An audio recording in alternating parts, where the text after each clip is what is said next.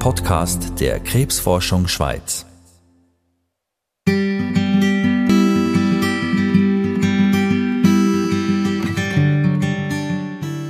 Ich habe wirklich Rotz und Wasser gekühlt.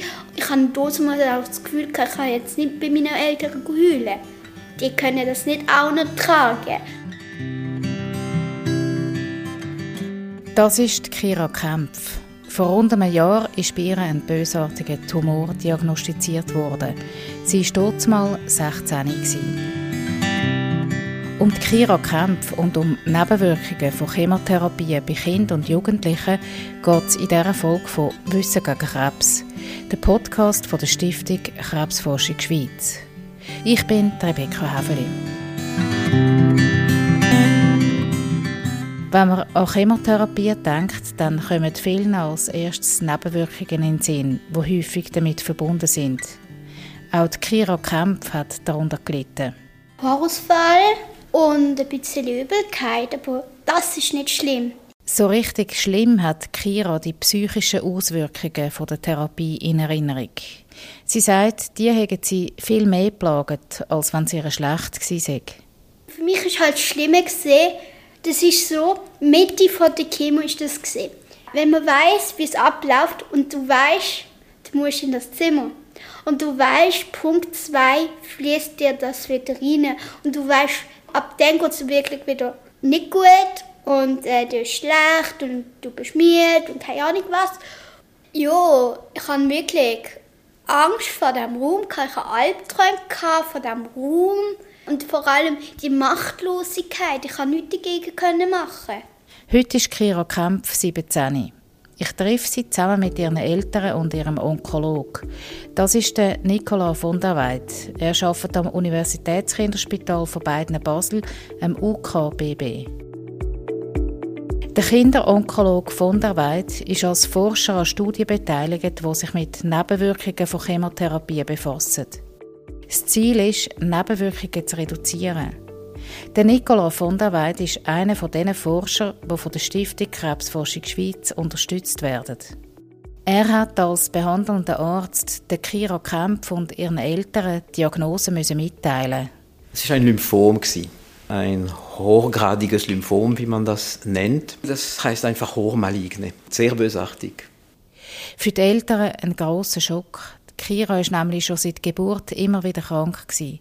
Schon als Baby hat sie eine Nierentransplantation gebraucht. Die Niere hat ihr ihren Vater gespendet. Die Mutter, Sibylla Kempf, erinnert sich an den Moment der Krebsdiagnose. Ich habe gesagt, das darf nicht wahr sein, dass sie jetzt das auch noch hat. Jetzt ein Tumor, also, und sind ist wirklich der Boden unter den Füßen weg. Einfach, es hat uns auch vor allem leider wenn man gewusst was sie wieder alles muss mitmachen muss. Und gerade mit 16, oder wo man so im Saft ist und andere gehen fort und in Ausgang und haben Party oder einfach sind sonst irgendwie unterwegs und das kommt nicht mehr, das ist dann einfach vorbei. Auch dem Vater, dem Charlie Kempf, ist die Diagnose extrem nahe gegangen. Es ist so ein bisschen, jetzt das auch noch, muss das sein. Also, wobei wir haben jetzt bis jetzt alles geschafft, haben gesagt, das packen wir auch noch habe dann auf die Hoffnung in den Arzt und in Therapie gesetzt und habe gehofft, dass wir auch das schaffen. Auf die Kira ist eine harte Zeit zugekommen. Der Arzt Nicola von der Weid hat offen mit ihren und ihren Eltern über die bevorstehenden Therapien und die Nebenwirkungen geredet.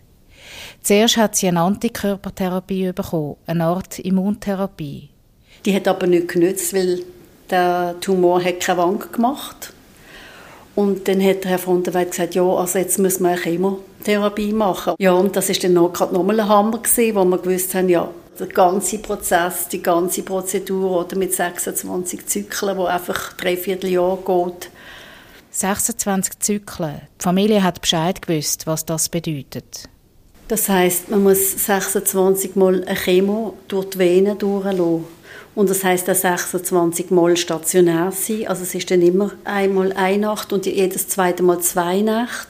Und dann ist es einfach so gewesen, wenn jetzt das Blutbild nicht gut gewesen wäre oder nicht gut gewesen ist, dann hätte man wieder heim müssen gehen und dann hätte man wieder müssen warten, bis das Blut sich eigentlich erholt hat. Zweimal hat es nicht geklappt, weil sie verkältet war oder einfach weil sie zu wenig fit war für die Chemo. Dann hat man uns einfach wieder heimgeschickt. Das hat natürlich das Ganze immer wieder nach hinten raus verzögert. Kira wäre während der Therapie am liebsten weiter in die Schule gegangen. Der Doktor hat diese Hoffnung zerstören am Anfang, man wusste, dass die Therapie stationär erfolgen würde und deshalb auch mit Nebenwirkungen, mit recht starken Nebenwirkungen vom Anfang an zu rechnen wären. Deshalb habe ich eher gesagt, du, äh, jetzt zählt hauptsächlich die Behandlung in einer ersten Phase und es ist klar, dass für uns bleibt die Schule etwas ganz Zentrales, oder? Das ist etwas, das wir immer dann anschauen. Aber hier wusste ich, okay, mit, diesen, mit dieser Chemotherapie, mit diesen Nebenwirkungen, die man erwarten kann, eben die Müdigkeit, der Brechreiz, die Infektgefahr ist sehr hoch mit dieser Chemotherapie, wird es nicht möglich sein, sofort auch mit der Schule anzufangen. Nebenwirkungen sind heftig gewesen. Kira hat nicht gewartet, bis ihre Haare ausgeht sind, erzählt der Vater, der Charlie Kempf. Sie hat sich ein Vorbild genommen an einer Frau in einem Film, wo auch Krebs hat. Das ist eine Frau, die auch Chemo machen musste und dann hat sie keine im Haar gehabt und hat ihre Haare selber abgeschnitten. Und genau das hat sie gemacht wie im Film und hat sich dann zuerst den Rostschwanz selber abgeschnitten und nachher mit dem Rasierer da hat sich dann noch gefilmt dabei. Also ich muss sagen, Hut ab, also das schafft nicht jeder. Die Eltern sind während der Chemotherapiezyklen amix abwechslungsweise bei der Kira im Spital gewesen. Sie haben eins zu eins mitbekommen, wie es ihr geht, sagt Sibylla Kempf.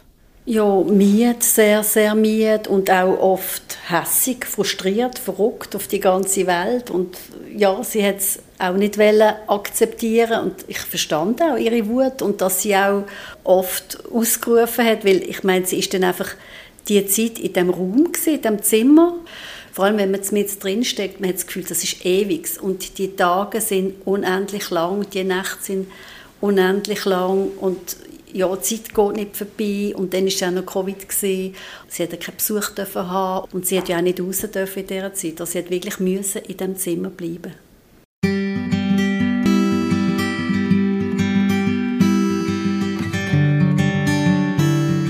Kira hat eine schwere Zeit gehabt. Sie hat gekämpft mit der Situation und mit sich gerungen.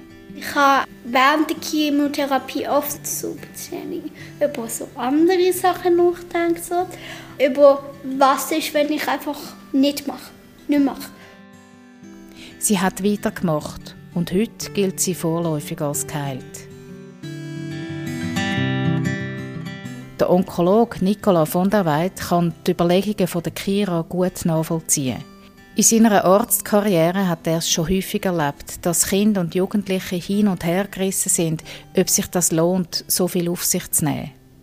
Er sagt, auch für ihn als Arzt sei es ein Dilemma.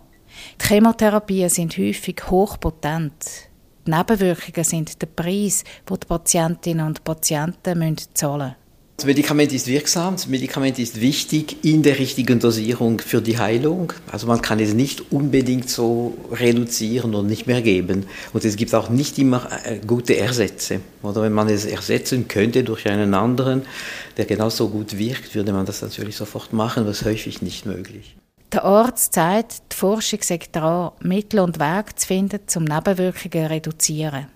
Ich denke, einige Fortschritte hat man gemacht, zum Beispiel die Übelkeit. Man weiß, es ist nicht gefährlich, aber für die Patienten, das ist höchst unangenehm. Und da hat man zum Beispiel Medikamente entwickelt, die eine sehr gute äh, Prophylaxe, also das Meiden, dass man eben zu stark Übelkeit entwickelt. Und das ist etwas, das wir immer kombinieren. Also wir haben auch äh, einige Strategien entwickeln können im Laufe der Jahre, die gegen diese Nebenwirkungen wirksam sind eigentlich. Man passt sich an, natürlich, wenn das Kind zu viele akute Nebenwirkungen hat, man, kann, man muss die Dosen anpassen der Chemotherapie, manchmal muss man ein Medikament auch sein lassen für einen Zyklus oder? Wegnehmen, aber man kann sie nicht alle wirklich meiden.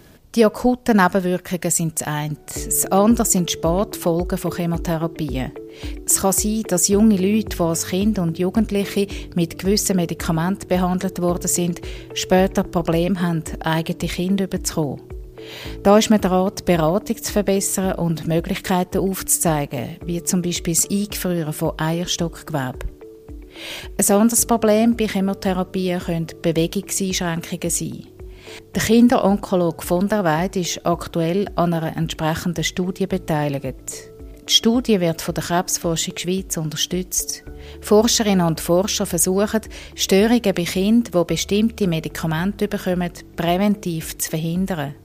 Das ist diese Polyneuropathie, wie man sie nennt, also eine, eine Schädigung der peripheren Nerven, sei es die Nerven, die an die Muskeln gehen, mit einer Muskelschwäche dann, oder auch die Nerven, die an die Empfindlichkeit eigentlich ans Gehirn bringen und so mit Schmerzen, mit komischen Gefühlen einhergehen, die für die Lebensqualität der Patienten wirklich auch sehr schädlich sein können. Und die Studie hat zum Ziel, mit einer physischen Aktivität vom Anfang an, kurz nach der Diagnosestellung und schon während man diese Medikamente, die äh, diese Neurotoxizität verursachen, geben kann, dass man das anfängt. Es ist eine Art Training, wo man dem Kind empfiehlt. Das sind Übungen, die die Kinder zu Hause dann auch machen können, weil die sind nicht zum Glück ewig im Spital, sind vielleicht zwei, drei Wochen im Spital und dann gehen sie äh, nach Hause und hätten diese Übungen dann gelernt hier bei uns mit unseren Physiotherapeuten und würden dann die, äh, die Übungen auch zu Hause durchführen. Der Kira Kempf hat in den schwersten Stunden geholfen, wenn sie sich jemandem anvertrauen konnte. Darunter war eine Kinesiologin, die sie schon vorher kennt hat.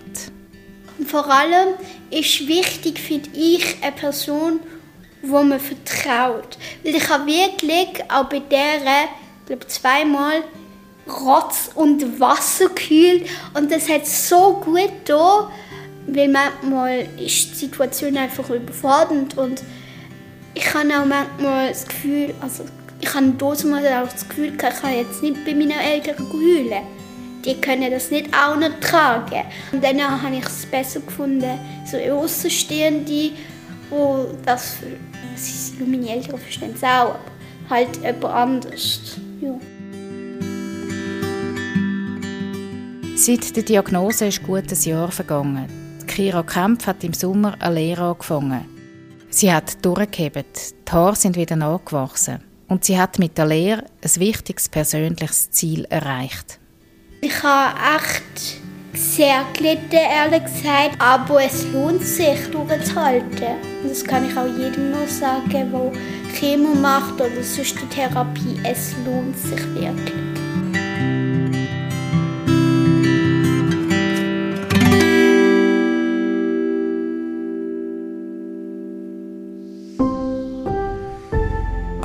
Podcast der Krebsforschung Schweiz.